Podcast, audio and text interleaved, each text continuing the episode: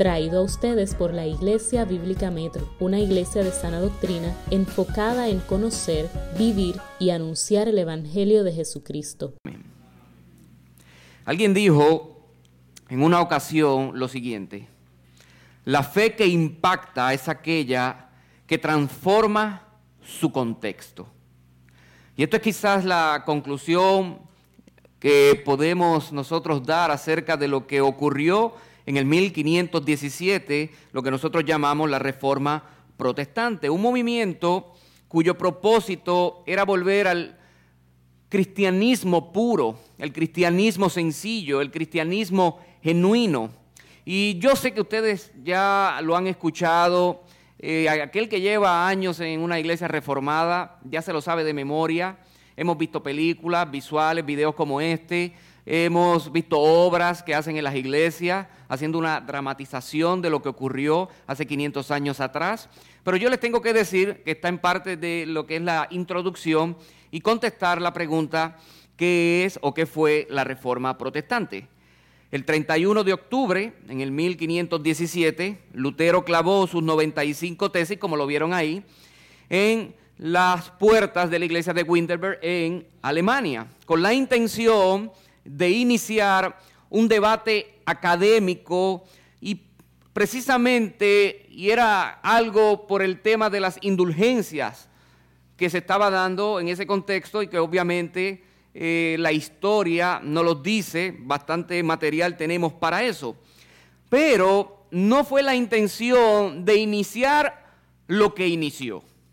No fue la intención de Lutero en la motivación de provocar lo que provocó, pero revolcó el avispero. Y los reformadores, que no tan solamente se quedan en Martín Lutero, pues obviamente podemos ver cómo ellos no tan solamente evaluaron las indulgencias, sino que también toda la teología católica. Así que la reforma protestante se enfocó en tres puntos principales. Recobrar las escrituras como la máxima autoridad. En segundo lugar, regresar al verdadero evangelio donde solo Cristo es el mediador y en tercer lugar, darle la gloria a Dios a través de una adoración verdadera. Luego de eso, son 95 tesis. Yo no sé si usted ha leído algunas de ellas.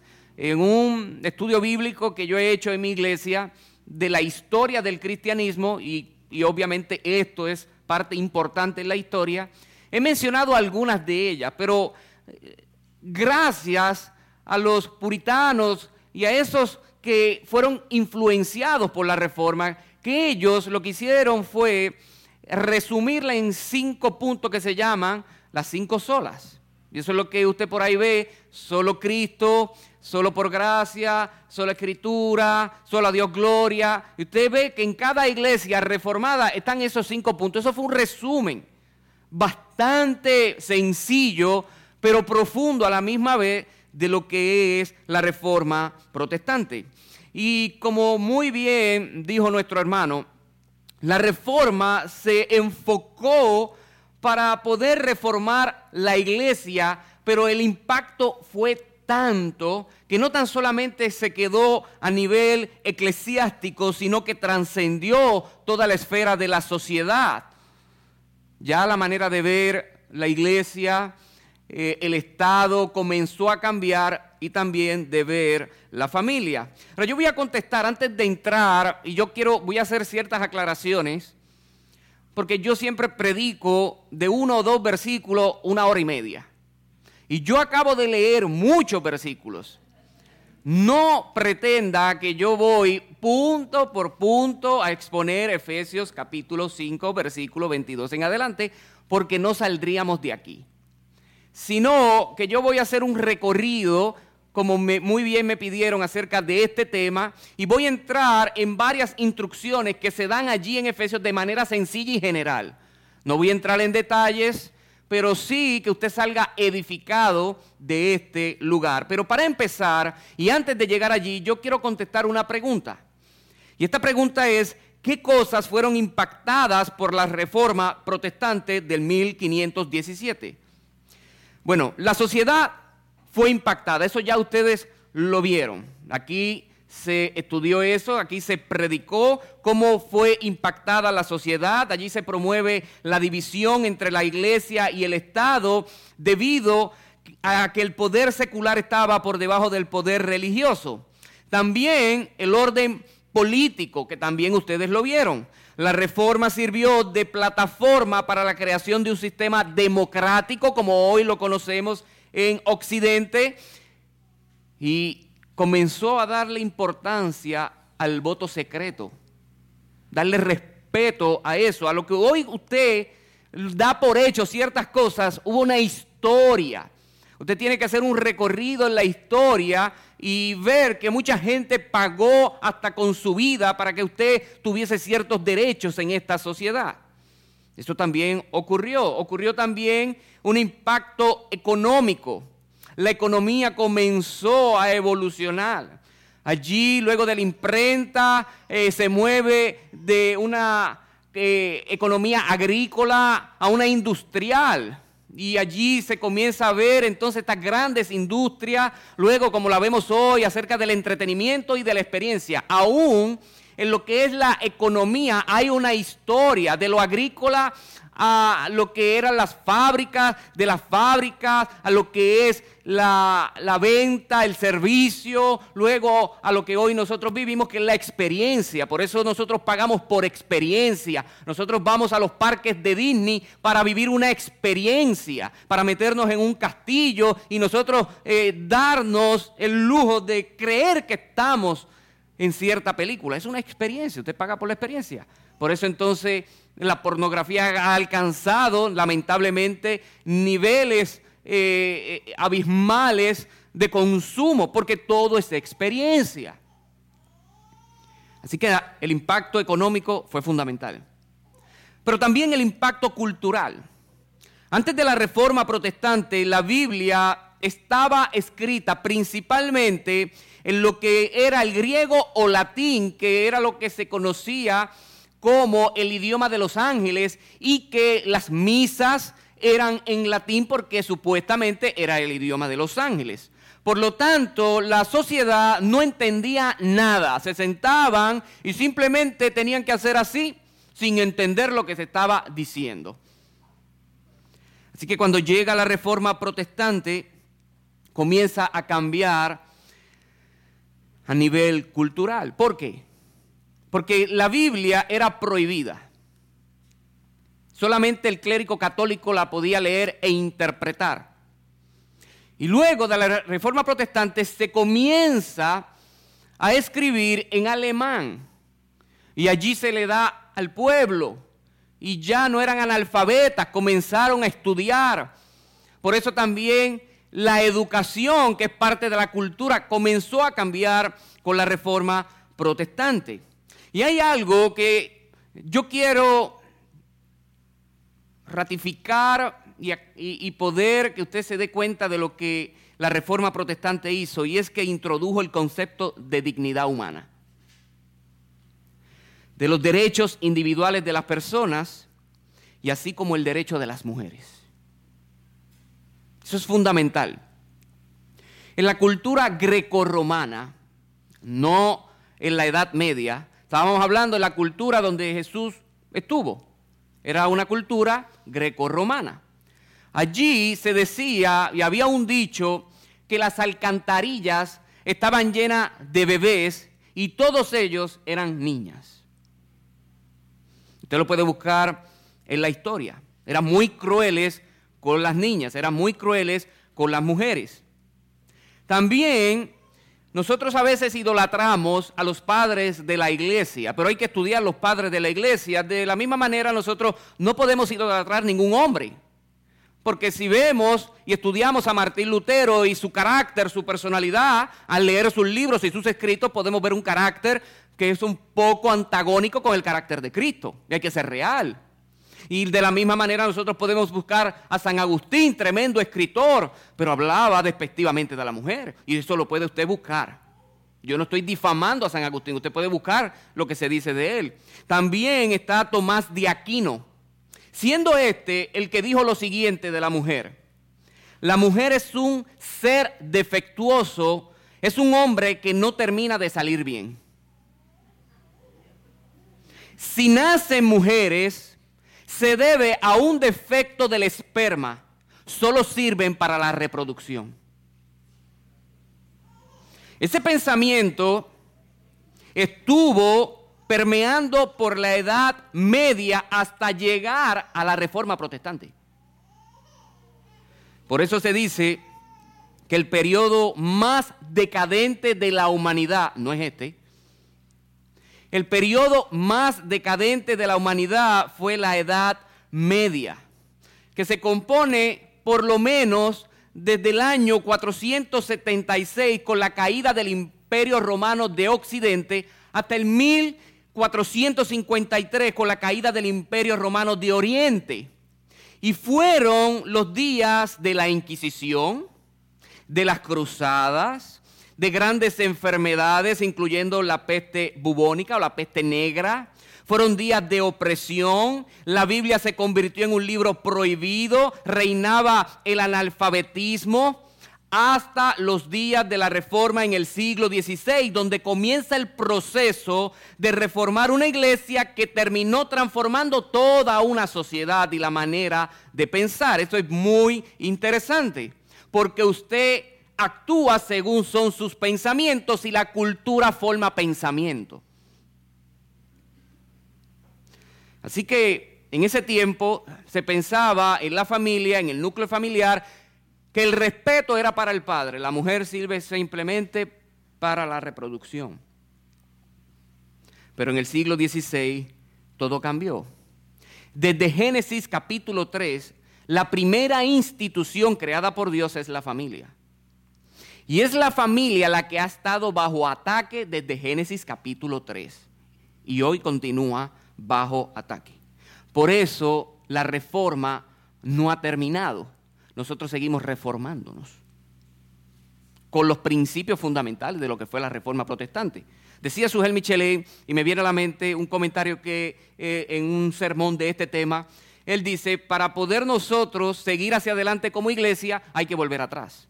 Obviamente son los fundamentos para volver a esos fundamentos y seguir creando una buena teología bíblica dentro de nuestras iglesias que impactará la sociedad entera. Así que sí, hermano, la familia fue impactada por la reforma protestante. Allí el principio del sacerdocio viene inculcado, el hombre comienza a educar a sus hijos en el hogar, la mujer comienza a tener su rol y viceversa. ¿Por qué pasó eso? Bueno, porque tienen la Biblia en la mano. Si nosotros podemos resumir lo que yo acabo de decir para que usted no se pierda, es que la reforma hizo que la gente tuviera acceso a la palabra de Dios a lo que usted tiene en sus manos, a lo que usted tiene en los aparatos móviles, a, esa Biblia. Eso antes no estaba. Para que eso hoy usted la tuviese en la mano, alguien tuvo que pagar y muchos tuvieron que pagar. Y comenzaron ellos a entender en su idioma lo que decía. Precisamente también comenzaron a hacerse preguntas. ¿Estará bien lo que nosotros hacemos? ¿Cómo nos han traído hasta acá? Mira la revolución que inició este monje.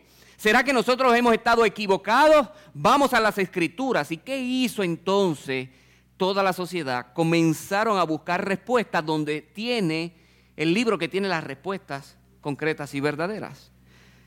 Allí nos dice cómo el hombre funciona, cuál es su rol, la mujer, los niños, todos. Es allí, cuando usted tiene problema en montar cualquier cosa en su hogar, usted va al manual de instrucciones. Obviamente, la mayoría de nosotros comienza sin el manual de instrucciones. De la misma manera, nosotros comenzamos familia o nuestra familia sin el manual de instrucciones y a medida en que nos vamos chocando con las paredes y, y comienzan las consecuencias y nosotros comenzamos a ver esas consecuencias, entonces cuando ya estamos metidos en un revolú es que buscamos el manual de instrucciones. Por eso los pastores se pasan poniendo curitas ya porque la gente viene herida. Por eso existe la consejería prematrimonial. No simplemente para que usted cumpla con algo y para que pueda ser casado, es que eso tiene un propósito. Es que comencemos a construir con el manual en mano. A tomar decisiones según nos dice este manual y ese manual son las escrituras. ¿Por qué leímos entonces Efesios? Bueno, porque la iglesia comenzó a tener esta carta también.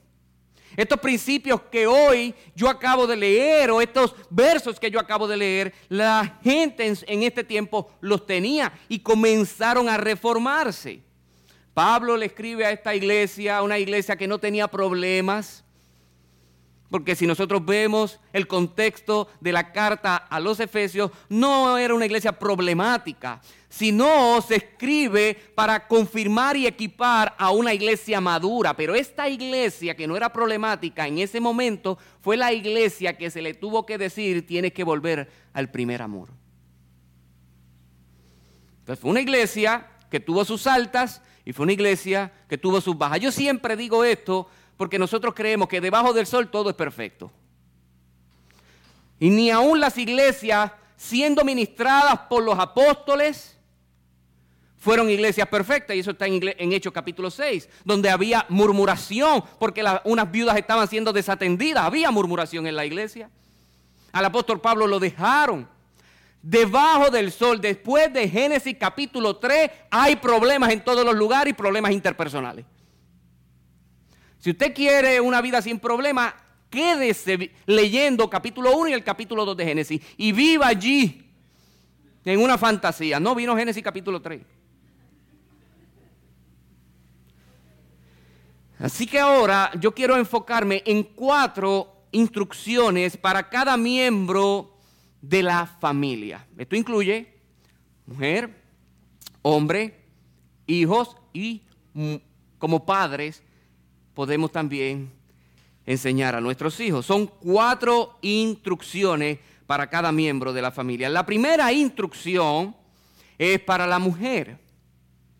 Obviamente, estos temas dados o que, tengamos que darlo un hombre a la mujer es chocante, porque nosotros vivimos en una cultura donde el feminismo ya no es un feminismo, si se puede llamar sano, sino es un extremo. Entonces la gente, como les dije, nosotros, el pensamiento nuestro es formado por la cultura. Muy poco nosotros vemos eh, que la gente está formada por el, balance bíblico, sino por lo que la cultura dice. Mencionar las instrucciones para las mujeres y que sea un hombre que lo dice, eh, de ahí comienza el choque. Dice que las casadas estén sujetas a sus propios maridos y nos dice el cómo, como al Señor. Porque el marido es cabeza de la mujer, así como Cristo es cabeza de la iglesia. Así que eh, Pablo, inspirado por el Espíritu Santo, nos da la orden, nos dice el cómo y nos dice el por qué. Usted puede encontrar eso en cada instrucción. Haz esto, ámalo, cómo lo vas a amar y por qué. Esto es fantástico de la palabra. Hubo un historiador se llama Coron Master que dijo en el siglo XVII lo que descubrieron los sociólogos en el siglo XX. ¿Y qué es? Que la base de la sociedad es la familia. Si la familia es sólida, educa bien, funciona correctamente según sus roles, la sociedad será una sociedad sana. Pero si ocurre lo contrario, será una sociedad enferma como la tenemos hoy. O sea, que yo no tengo que ir mucho al pasado pintando el presente como algo bueno. No. Si usted quiere ver cómo están las familias, usted no tiene que entrar en los hogares, eso es imposible. Simplemente usted lea el periódico, vea las noticias y usted va a decir, wow, ¿cómo estamos como sociedad? Pues por lo tanto, si la sociedad se compone de familia, tenemos que llegar a la conclusión en sentido común que la familia anda mal. Si usted ve insubordinación de parte de los jóvenes, rebeldía, tenemos que decir que en el seno del hogar algo anda mal algo ocurrió. Si ustedes quieren ver las estadísticas de divorcio que sobrepasan ya el 60%, algo anda mal. Tengo que empezar aclarando algo. Tanto el hombre como la mujer tienen el mismo valor delante de Dios. ¿Escucharon bien esto? La condición de las mujeres en este contexto medieval, que ya acabo de describir las fechas y, situarlos, las mujeres no eran personas en sentido jurídico, ni tenían derecho a juicio, siempre eran representadas por un hombre, por lo que la dignidad era reducida hasta el punto de ser considerada como un objeto de intercambio. Muchas mujeres fueron obligadas a un convento y no era una opción como lo es hoy día, una opción voluntaria. La mujer religiosamente se le acusaba por Génesis capítulo 3, erróneamente, teológicamente, una mala teología, por la debilidad espiritual. O sea, fuiste tú la que comió del fruto y dio. Entonces la culpable eres tú. Y comenzaron entonces a prohibir lo que es el divorcio, pero a darle rienda suelta a los maridos que pudieran hacer lo que ellos quisieran. Y ahí entonces comienza, aún en el sacerdocio, en esos tiempos de Martín Lutero, comienza a la prostitución. Los hombres entonces no encontraban en el hogar el placer y ellos podían aventurarse afuera. Eso Martín Lutero lo vio. No tan solamente era que tenía problemas con las indulgencias, es que lo que había era una aberración entre aquellos que debían dirigir con santidad la iglesia. se llegó a decir esto de la mujer, y esto está en unos textos de los monjes medievales. Llorar, hablar, hilar es lo que Dios concedió a la mujer. Pero comienza entonces la reforma protestante a traer el sacerdocio universal. Allí se dieron cuenta que el pasaje de Primera de Pedro, capítulo 2, versículo 9, dice, pero ustedes son una familia escogida, un real sacerdocio, nación santa, pueblo adquirido por Dios. Así que este versículo refiere que toda persona cristiana tiene un rol sacerdotal dentro de la iglesia como fuera de ella, incluyendo a las mujeres.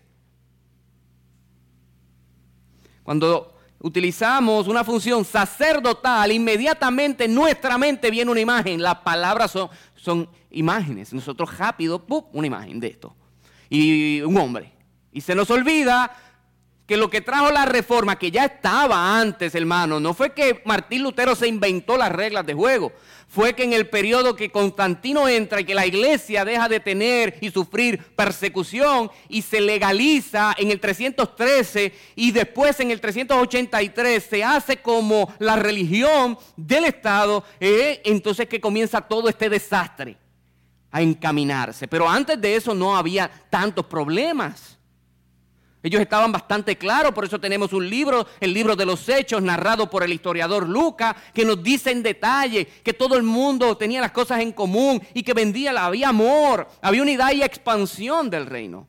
Pero en el periodo de la iglesia, del cristianismo, algo se corrompió.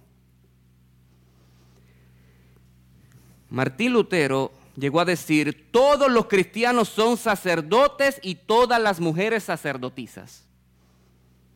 Jóvenes o viejos, señores o siervos, mujeres o doncellas, letrados o laicos, sin diferencia alguna. Y dadas así las cosas, la reforma de Lutero posibilitó la dignificación de la mujer a fines del siglo XVI.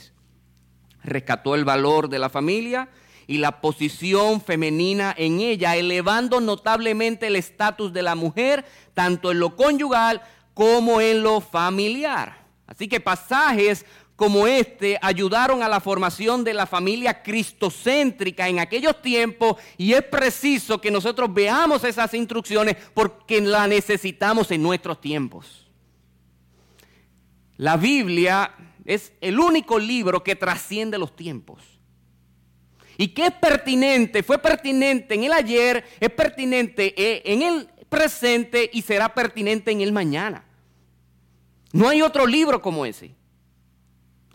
La quieren desacreditar diciéndonos que nosotros somos fundamentalistas, que tenemos que reformarnos en el sentido negativo de la palabra, modernizarnos, que los tiempos han cambiado. Yo siempre le hago la pregunta que me dice eso personalmente. Yo le digo, ¿han cambiado para bien o para mal? Ah, porque yo tengo más suicidios hoy que antes. Yo tengo más depresión hoy que antes. Yo tengo más divorcios hoy que antes y sigo y siga la lista. ¿Y le han dado todo? Mire las estadísticas cómo están. Pero aquí hay unas instrucciones dadas a la mujer que es de sujeción. Lamentablemente solemos reducir la importancia o el valor de alguien por su rol asignado. Fíjense que yo dejé claro que todos tienen dignidad. Delante de Dios todos tienen el mismo valor. Dejé claro que la reforma dignifica a la mujer, la pone a donde tiene que estar, a la par con el hombre, ni por encima ni por abajo, a la par. Ninguno está por encima. Pero ahora le va a decir su rol dentro del marco de la familia, para que entonces, si esa familia funciona bien, la sociedad funcionará mejor. Y le dice que la mujer debe someterse. Lamentablemente parece ser que el valor de alguien está en lo que hace y no en lo que es. Entonces, nos fijamos en lo que hace y le damos valor a esa persona, no por lo que es. Y usted dirá, no, pastor, pero hermano, si yo no voy a traer un, un ejemplo de, la iglesia, pero usted no va a tratar a una persona famosa de la misma manera que usted trata a una persona que no lo es. No, yo no. Bueno, en la carta de Santiago ocurría eso. Y era una iglesia. ¿Qué ocurría con estos hermanos? Que veían a las personas pudientes de dinero, que podían recibir ganancias porque la economía estaba mala por la persecución, y entonces los velaban y los sentaban al frente, pero el pobre lo dejaban así. Eso es una tendencia de nuestro corazón.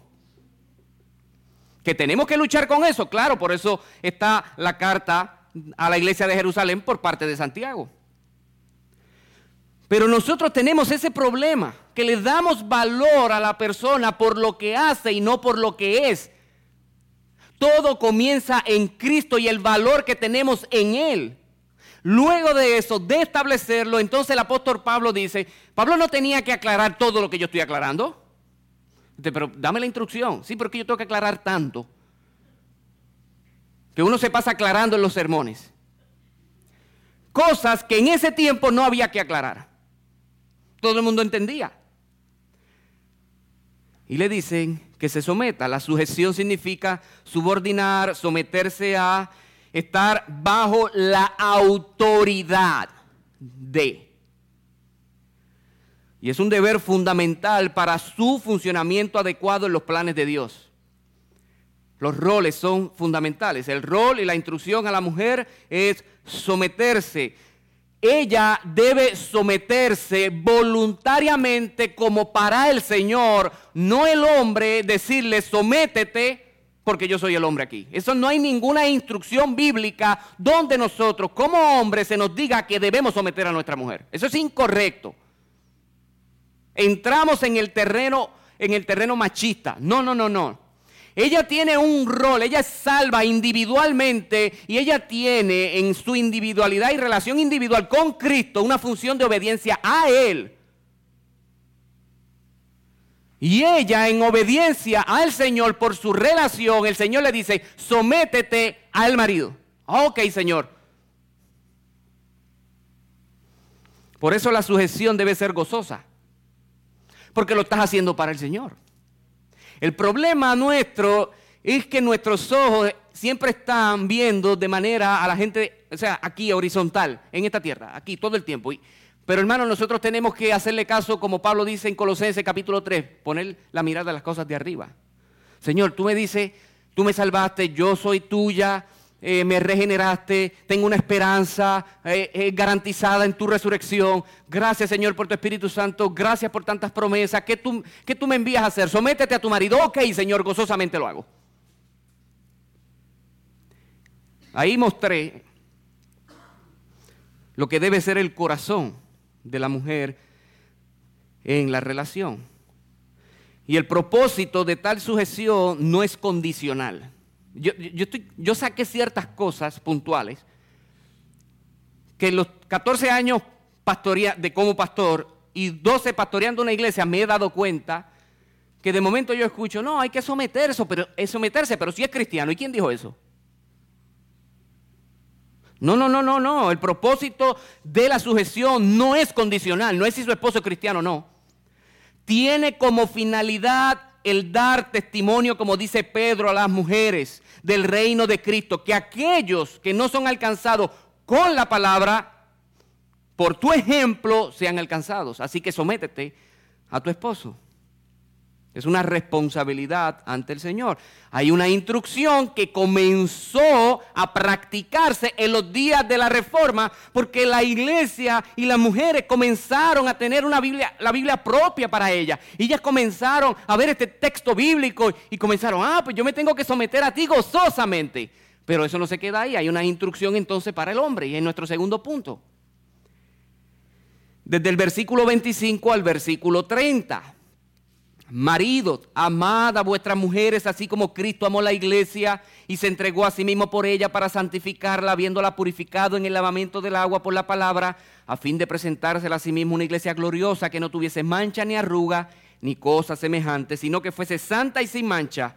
Así también los maridos deben amar a sus mujeres como a sus mismos cuerpos. El que ama a su mujer, a sí mismo se ama. En toda la sección dirigida a los esposos encontramos la palabra amor en seis ocasiones. Versículo 25, versículo 28 y versículo 33. O sea, que el tema central del pasaje para los esposos es el amor. Es el amor. Cuando nosotros hablamos, ámense, el que quiere verdaderamente amar y entendió ese concepto, te va a preguntar, pero dime el cómo lo hago. Por eso nosotros tenemos que ser prácticos. La Biblia es práctica. ¿Cómo? Y te lo dice, como Cristo amó la iglesia, es práctica. Yo no puedo estar aquí y predicarle simplemente como un comentario bíblico ciertas cosas y usted se va por ahí vacío. No, usted necesita herramientas. Yo no puedo asumir que usted las tiene y que usted entendió todo.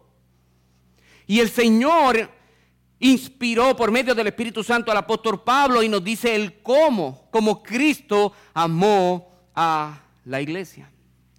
Así que la función del hombre para con su esposa está enfocada en el amor, algo que se había perdido en la sociedad.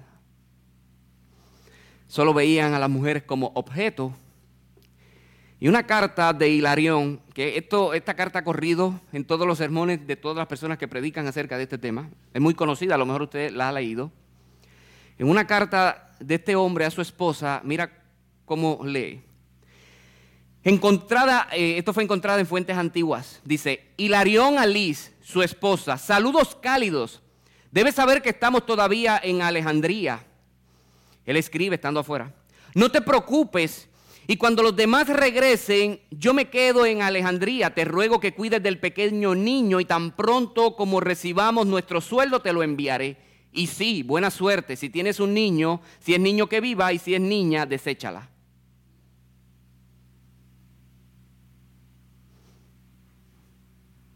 Eso es lo que hablamos ahorita. Pero él está, en esa carta se ve un poco tierno hacia su esposo, hacia su esposa, pero no está amando a su esposa. Usted lee la carta, pero te refiere a ella con respeto, no está amando a su esposa. Le ha preguntado, ¿quieres desechar si es niña? ¿Le ha preguntado eso a ella? Ustedes no saben el sufrimiento de esa mujer al escuchar o leer esta carta. Muchos hombres solo creen que su función es la de ser autoridad única de la casa y lamentablemente manipulan esto para su conveniencia egoísta. Pretendiendo regir en su casa con una actitud autoritaria que anula completamente la opinión de su esposa y daña a sus hijos. Eso ocurría en la cultura greco-romana. Llega el cristianismo. Los judíos eran un poquito más misericordiosos. Porque no llegaban tantas cosas, pero también eran perversos. De hecho, en el templo había un patio bastante exterior, un, eh, sí, un patio bastante exterior del templo que le tocaba a las mujeres. Y después de ese patio que le tocaba a las mujeres estaba el de los gentiles. O sea, estaban bastante cerca de los gentiles. Los hombres estaban bastante cerca del templo. O sea, que los judíos eran mejor, trataban mejor a las mujeres, pero eran también abusivos por la cultura, machista, mala interpretación del Antiguo Testamento. Lamentablemente hoy día estamos pasando también por lo mismo. La mujer pelea por lo suyo y el hombre por lo de él. Los perjudicados, los niños. Y lo que hay en cada hogar es una guerra. Que luego nosotros vemos las consecuencias cuando salimos y queremos comprar un café y la que está atendiendo o el que está atendiendo viene de un panorama o de un cuadro como lo pinté ahora mismo, de una casa disfuncional. Y ahí que usted ve como que, sí, ¿cuánto? Pues, esto es lo que hay, amor. Usted no le contestaba así, como que yo me molesto cuando me dice, mira, este, lo que pasa es que se equivocó, bueno, esto es lo que hay, amor. Lo coge o lo deja. ¡Wow! Yo sé que muchos le han dicho eso. Y más cuando uno llama para citas médicas ahora, en estos tiempos, que hay una urgencia, porque usted no llama para una cita médica a ver la cara al doctor o a pasear, déjame pasear. No es porque tiene una necesidad. Y pues lo que tenemos es para febrero y estamos en octubre. Me muero antes de eso. Les voy a dar un consejo. Desde ahora, sin tener la necesidad, haga turno en todos los doctores llama un cardiólogo. Ya, yo no necesito un cardiólogo, sí, pero lo puedes necesitar de aquí a diciembre, entonces ya vas a tener un apenero. Ese consejo se lo doy de gratis.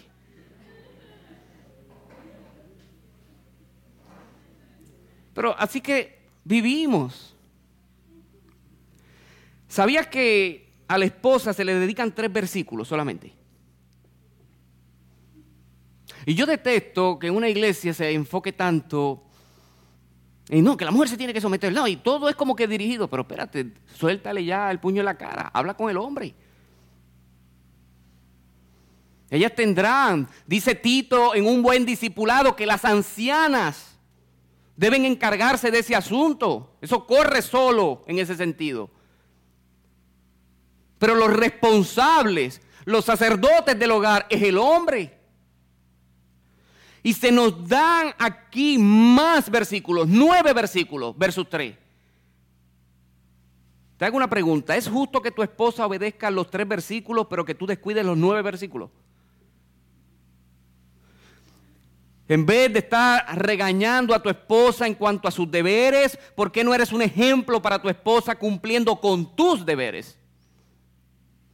Porque es mucho más fácil someterse a un marido que está cumpliendo fielmente con las responsabilidades que Dios ha mandado. Y hermano, este amor es un amor incondicional, es el agapeo, que es el amor que tiene Cristo por nosotros.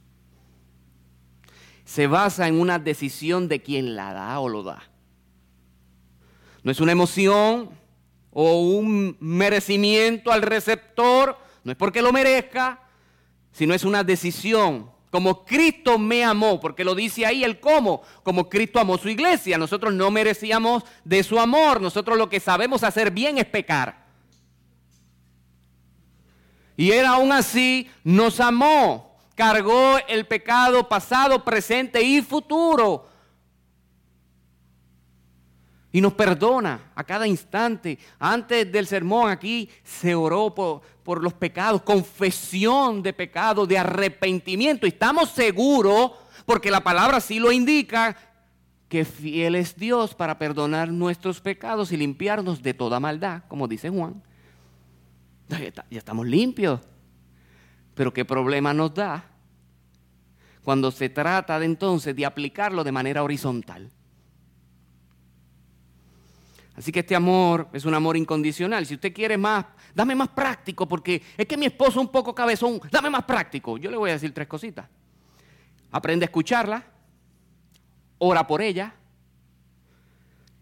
cuídala, instruyela y ten misericordia en los días donde ella está dolida, donde a ella le hirieron el sentimiento, el corazón o está cansada. Ten misericordia, cuídala como una princesa. Paul Watcher, me acuerdo de ese sermón porque es el tipo más práctico que yo he escuchado. Él dice lo siguiente, si usted quiere vivir feliz en su hogar, trate como una princesa a su esposa. Y ya. Porque usted no ha visto ninguna mujer enojada cuando le están tratando como una princesa. ¿Y qué tú quieres, mi amor? ¿Y qué aquello y lo otro? Ese es el truco. Ya tenemos instrucciones de la mujer, tenemos instrucciones del esposo. Vayamos en tercer punto, instrucciones a los hijos. Hijos, obedecer, ya entramos en el capítulo 6.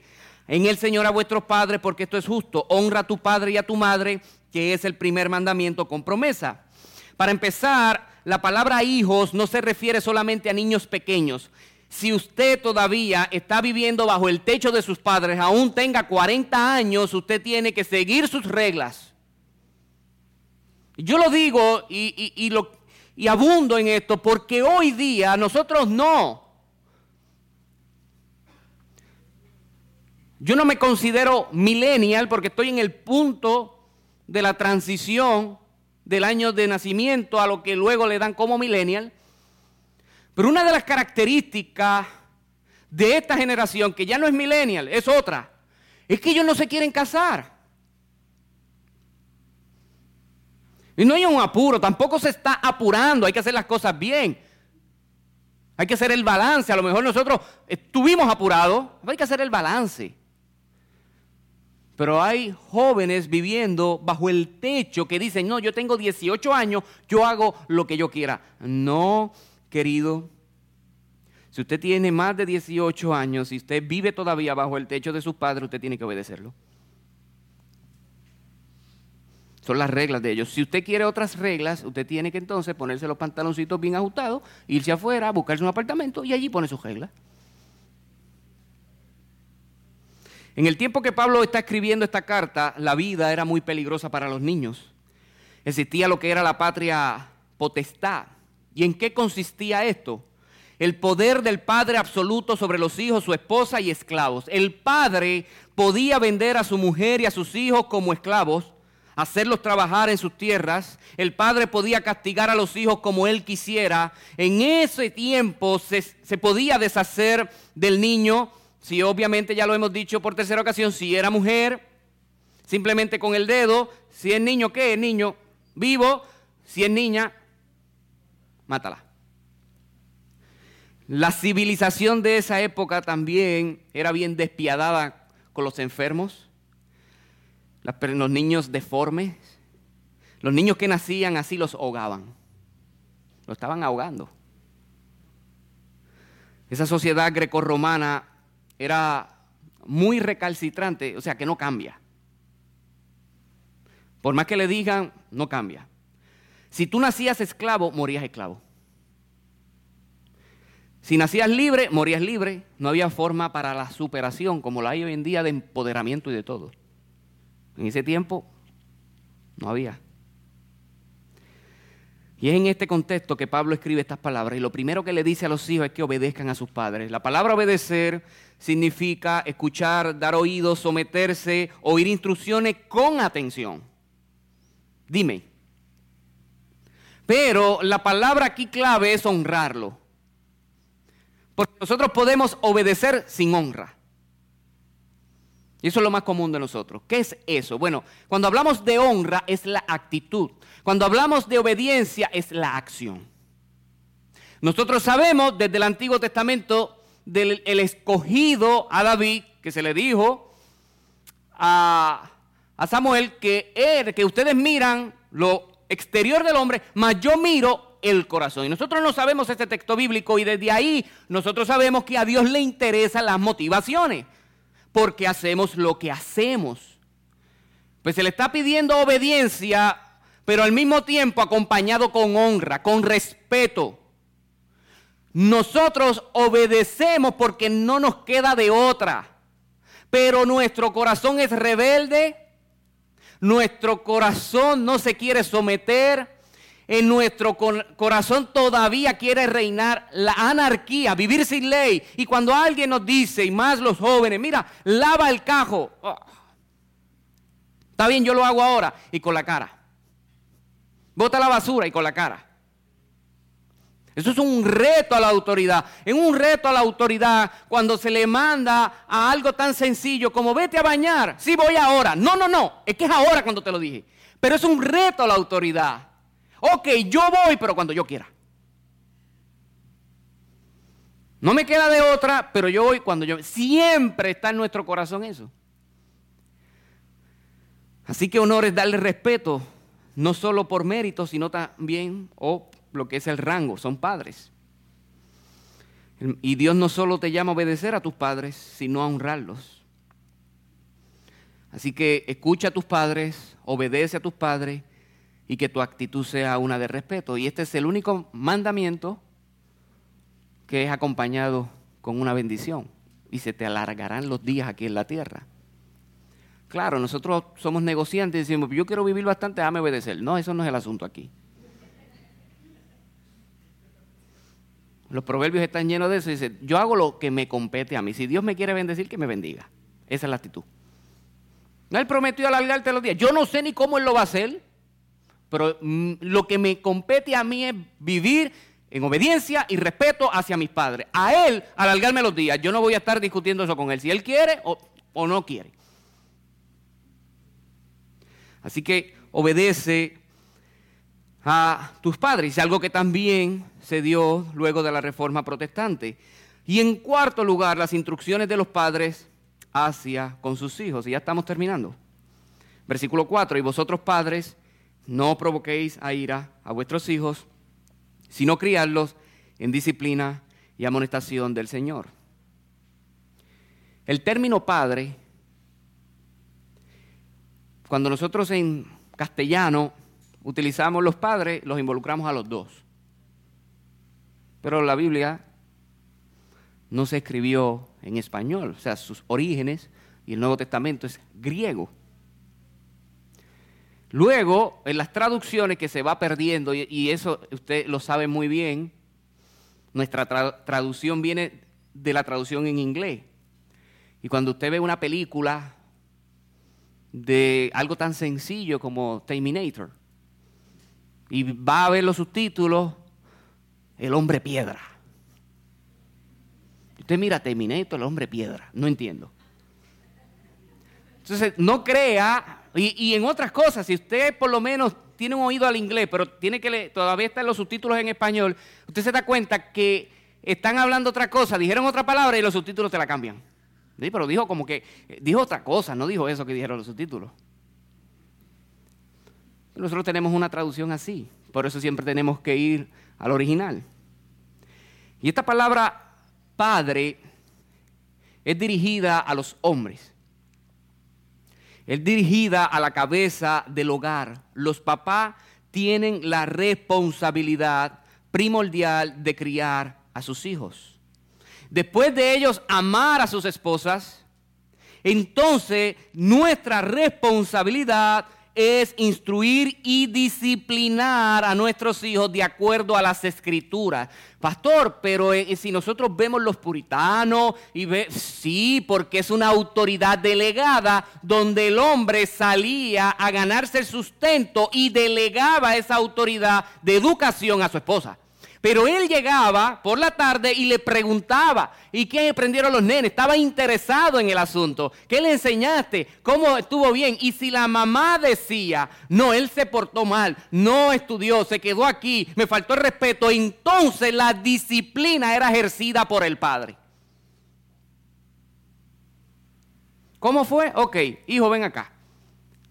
¿Qué tú hiciste? Y era en conversación. Pero al final Dios en su creación nos hizo algo blando en el cuerpo para que nosotros podamos recibir de vez en cuando castigo. para que vean que el pecado duele. Y eso lo hacía el varón. Yo estoy contando algo que ustedes dicen, ah, pero todos eso es los tiempos. Es que lamentablemente tengo que decir, utilizar esa palabra, es que así que se supone que se, se vive así hoy día. ¿Por qué usted cree que estamos como estamos? Porque se dejó de hacer esto aún dentro de las iglesias. Nuestra cultura occidental, influenciada por el sueño americano, nosotros somos consumistas. Nosotros queremos lujos. Todo el mundo trabaja no por necesidad, sino para darnos el lujo.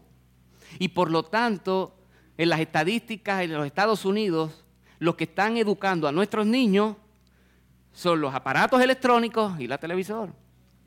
YouTube. ¿Sabes cuántos jóvenes han venido a la oficina ateos porque vieron documentales en YouTube? No, porque yo vi un documental en Netflix y otro en YouTube que dicen... Están expuestos a eso. Y los padres ya no tienen tiempo. Vivimos en una generación que quieren tener hijos para postearlos en Facebook como una familia feliz, pero no quieren ser padres. Porque el ser padre implica un sacrificio de tiempo y esfuerzo. La revista Time reportó en una encuesta que el 70% de los padres, si tuvieran que volverlo a hacer todo de nuevo, dicen ellos, no tendrían hijos, son demasiado molestos. El 70%. Así que nuestra responsabilidad de instruir. Eso es lo que se vivió en la reforma protestante. Ese fue el impacto. La sociedad no cambió sola. Eso, eso es como un eslabón, eso es una cadena. Primero cambia la estructura de la iglesia y su teología. Luego esa teología es llevada a los hogares y después de los hogares, como la sociedad se compone de familias, salen afuera a hacer leyes, a, dar ejemplo, a trabajar para la gloria de Dios y entonces la sociedad por ende cambia. Así es el patrón. Si usted quiere un Puerto Rico mejor, se tiene que comenzar desde la familia y por eso estos temas son sumamente importantes. Cada vez, por lo menos una vez al año, yo predico a la familia una serie de sermones. Y ya ellos se saben esto de memoria. El problema es que no lo aplican. El problema de nosotros es este. Alguien me decía, pastor, pero ok, se supone, yo le digo, diste la palabra clave, la vida del creyente es, se supone. Se supone que ame, se supone que vaya a la iglesia, se supone que vaya al estudio bíblico, se supone. Y ahí que nosotros miramos la bendita gracia de Dios. Gracias Señor por salvarnos, porque ni uno se salva. La palabra provocar significa irritar, exasperar, incitar. Y en Colosenses capítulo 3, versículo 21 se advierte a los padres que no exasperen a sus hijos. Las ideas son similares. La palabra exasperar que Pablo usa en Colosenses es un poco más amplia. También incluye la idea de quebrantar el espíritu, desesperanzar, sacarles el aire. O sea, decir palabras o, o hacer acciones que desanimen al niño o al joven. Todos nosotros podemos acordarnos de algo que nos dijo nuestros padres negativo. Tú no sirves para nada. Y hay algo en el químico del cerebro que eso como que proyecta y no se te borra. Son palabras que marcan. Tu personalidad en parte es desarrollada por tu infancia en tu hogar. En parte. Es subjetivo y relativo, pero en parte. Según los expertos de la conducta humana, es ahí Tú ves una persona retraída, tímida. No es que no me atrevo a esto, en parte tiene que ver con su crianza, en parte. No podemos ser abusivos. No podemos estar levantando la mano a cada rato para darle. No podemos estar diciéndole palabras hirientes y no podemos disciplinarnos, disciplinarlos enojados. Y eso es lo que nosotros hacemos. Yo me di a la tarea de pensar, porque esto es fácil decirlo desde aquí, pero yo soy experto en disciplinar enojado, porque es mucho más fácil. disciplinar enojado, las emociones te acompañan a por lo menos hacer lo que te compete hacer. Cuando tú estás tranquilo, Y para bendito, déjalo. Después yo hablo. Pero eso no lo dice cuando estás enojado. Lo que pasa es que lo hacemos mal. Y es mejor hacerlo en mejor estado de ánimo posible y espiritual. Profesor cubano, eh, Cueto, eh, nos dio una clase, la maestría, muy buena, porque nos pastoreó el corazón. A mí me gusta que aún en la universidad o instituto, uno siendo pastor, en vez de darle más conocimiento, que uno lo puede leer, tú me das el libro y yo lo puedo leer y puedo ser autodidacta y conocer esto, yo quiero que tú me des vida y me pastorees. Y Cueto lo hizo. Y él dice en una ocasión que sus hijos, para poder disciplinarlos, él tenía una regla de no cruzar la calle o la carretera porque era muy transitada. Entonces él salía, dejaba la autoridad delegada en la madre, en su esposa, pero en una ocasión los niños se aventuraron para comprar unos helados y cruzaron la calle. Y su esposa, la madre de ellos, cuando vino el pastor, se lo informó. Él está tranquilo, ¿Cómo fue? Sí, cruzaron, pero nada pasó, compraron sus helados y qué sé yo, hueva. Ok. Dice, yo tuve que subir a la recámara y allí tomar a mis dos hijos y poder disciplinarlos. Pero la disciplina que nosotros debemos ejercer en nuestros hijos es una representación del Evangelio. Mira todo lo que hay que pensar. Mira qué complicado para que ustedes vean que no lo podemos hacer enojado. Y yo comienzo, ¿cómo es el Evangelio? ¿Qué ustedes hicieron? La confrontación. Ay, papá, fue que cruzamos la calle y esto. Que yo les he dicho, ¿cuál es la regla aquí? La ley. No, que no podemos nosotros cruzar porque es peligroso, porque hay una razón, no es un capricho. No, porque es peligroso para nosotros y tú nos quieres proteger. Ay, pero ¿están arrepentidos por lo que hicieron? Sí, no lo volvemos a hacer. Ahí está el arrepentimiento. Ok, viene la justicia ustedes saben que les tengo que pegar. Está bien, pa. Y él les pegó. Qué, qué, difícil, lo está contando y yo me estoy tratando. Estoy en el cuarto con él. Yo digo, wow, pero qué difícil. hijo, que te voy a dar ya cuando el nene está tan quebrantado. Y él le da a los dos. Luego que los nenes se secan, se abrazan, él le dice, montese en el carro que vamos a comprar helado. Eso es gracia. Díganme si nosotros practicamos la disciplina así.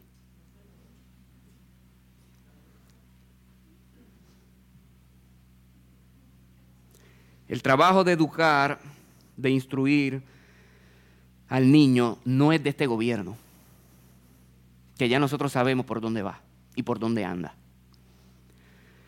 No es del pastor.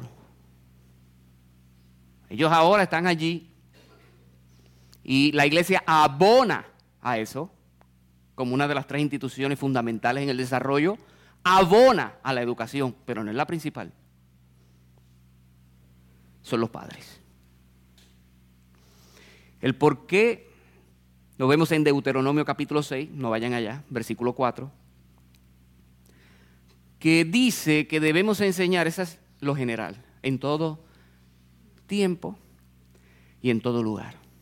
La pregunta, simplemente una pregunta para interpretar Deuteronomio capítulo 6, versículo 4 en adelante. ¿Quién está todo el tiempo con los hijos o la mayoría del tiempo? El gobierno, el gobernador, el maestro o el pastor, no ustedes. Por lo tanto, somos nosotros los responsables de educar a nuestros hijos. Siempre que yo termino de predicar esto, yo digo, wow, qué lejos estamos de esto. Siempre hay esperanza. Porque uno predica con esperanza. Con esperanza de que aunque sea uno lo haga. Y que ese uno que lo haga pueda inculcar este principio a dos y así, poco a poco. A lo mejor yo no veré o no vea los efectos de lo que yo acabo de hacer hoy en este domingo aquí. A lo mejor yo muera antes de verlo, los efectos. Pero la Biblia nos dice que nosotros no debemos ser oidores, sino hacedores de la palabra. Porque si no es como este individuo que se mira en este espejo que era en ese tiempo y tan pronto da la vuelta ya se olvidó su rostro ahí. Entonces se le olvidó si lo que vio fue un pelito aquí y una lagañita acá. Si yo dejo el sermón aquí, casi es moralismo. Porque entonces usted va a salir por ahí a hacer sin primero ser. Sin primero comprender que todos nosotros estamos descalificados para ser padre, para ser eh, de todo. Y es donde la bendita cruz de nuestro Señor Jesucristo se ilumina en nuestros ojos, se ilumina en nuestro entendimiento. Porque mientras yo voy predicando, yo mismo estoy diciendo cuánto he fracasado.